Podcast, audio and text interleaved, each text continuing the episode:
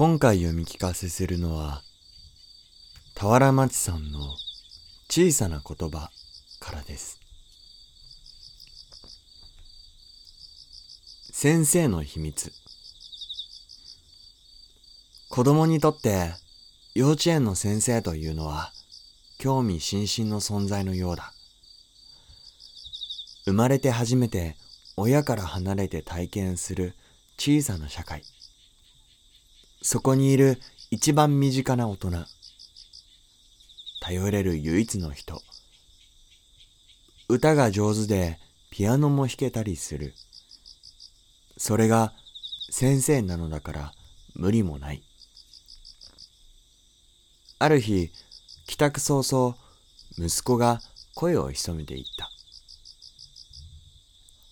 あのね、すごいこと聞いちゃった。狛江先生のお家はドミニコ幼稚園じゃないんだよ。本当のお家は別のところにあるんだって。狛江先生は息子の担任の先生だ。どうやら先生は幼稚園に住んでいると思っていたらしい。考えてみれば、朝登園すればすでに先生は来ているし、園バスで送ってくれた後は幼稚園に戻っていくし、大きな園舎のどこかに先生の家があると思ってもおかしくないかもしれない。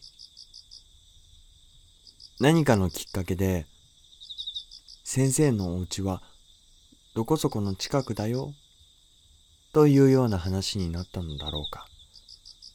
息子はかなり衝撃を受けたようだった。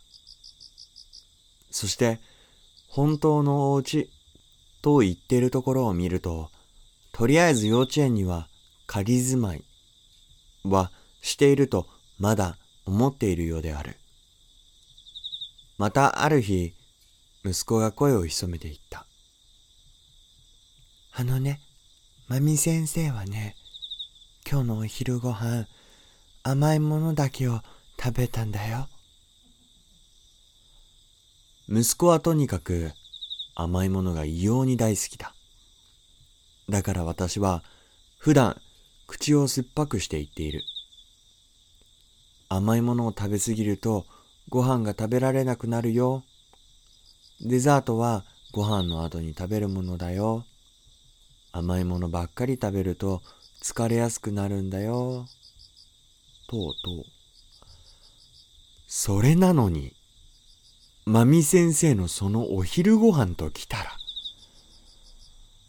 羨ましすぎて、これもまた衝撃だったようだ。まみ先生はお隣のクラスでしょ？どうしてわかったの？だって、あかねちゃんがそう言ってた。あかねちゃんにとっても驚きだったのだろう。まあ、思い切り甘いものを食べたいと思う若い女性なら、ご飯のカロリーを甘いもので取ってしまおうというのはあり得ることだ。どうしたんだろうね、まみ先生。お弁当忘れたのかもしれないね。え？お弁当忘れたら甘いもの食べてもいいの？息子の目がキラキラ輝いた。そして、明日のお弁当を玄関に置いていきそうなほど、うっとりとした表情になった。